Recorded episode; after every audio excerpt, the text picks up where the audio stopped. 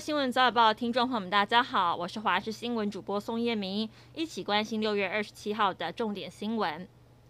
今天台湾南北天气差很多，受到西南风的影响，南部地区容易出现阵雨或是雷雨，中部地区也会下雨，但范围比较局部。但是要特别注意，中南部地区的午后对流发展旺盛，容易出现短延时强降雨。而北部跟东部地区降雨则是以山区为主。在温度方面，西南风沉降影响，东南部地区容易有焚风发生的几率。气象局针对了台东县地区发布了黄色的高温灯号，有机会出现三十六度高温。而这样的天气形态将在周四高压增强之后，中南部将转为晴朗的天气。监察院就近日的防疫乱象，研拟约询指挥官陈时中。行政院长苏贞昌上午表示，台湾去年一整年的防疫工作做到世界最好。现在因为变种病毒肆虐，疫情有了新的冲击，防疫团队也是日以继夜的努力。不要在这个时候就反过来苛责陈时中、苛责防疫团队，这样相当不厚道，非常不公平。但是还是会尊重监察院的职权。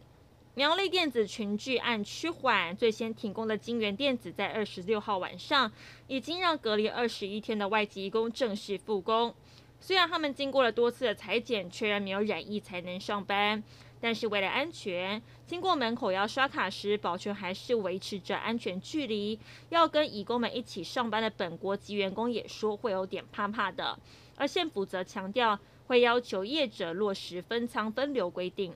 全国三级警戒延长到七月十二号，如今又爆出了首波的印度 Delta 变异株本土群聚。考选部日前却宣布，七月下旬的医事人员国考照常举办，称第一线医护人员已经负担过重了，迫切需要心血投入。这引发大量考生不满，并且表示国考的考场很少，很多考生要跨区长距离移动，风险不小。而且现在 Delta 病毒株入侵社区，疫情尚未明朗化，这时候硬要办考试，实在让人无法接受。考选部的粉丝专业被考生给灌爆。而印度 Delta 病毒来势汹汹，屏东一对从秘鲁返台的祖孙确诊，经过基因定序确认是印度变种病毒株，目前已经有六个人感染。而此病毒的传染力比起最早在英国发现的阿法变异病毒高出百分之六十。为了防范更危险的变种病毒，前国健署长邱淑媞呼吁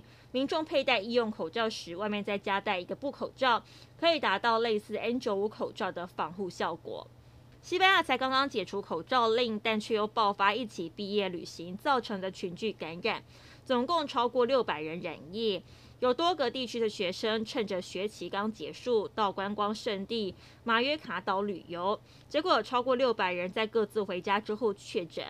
而且全西班牙十七个地区当中，有多达八个地区都有他们的足迹。目前已经有一千名的学生被隔离了。马约卡岛当局正在进行议调，同时调查岛上的活动单位是否有遵循防疫规定。世界卫生组织二十号发出警告，表示 Delta 变种病毒是目前已知传染力最强的变种病毒，现在至少已经在八十五国蔓延了。而世卫日前指出，这支病毒将挑上最脆弱的人，尤其是疫苗接种率低的地区。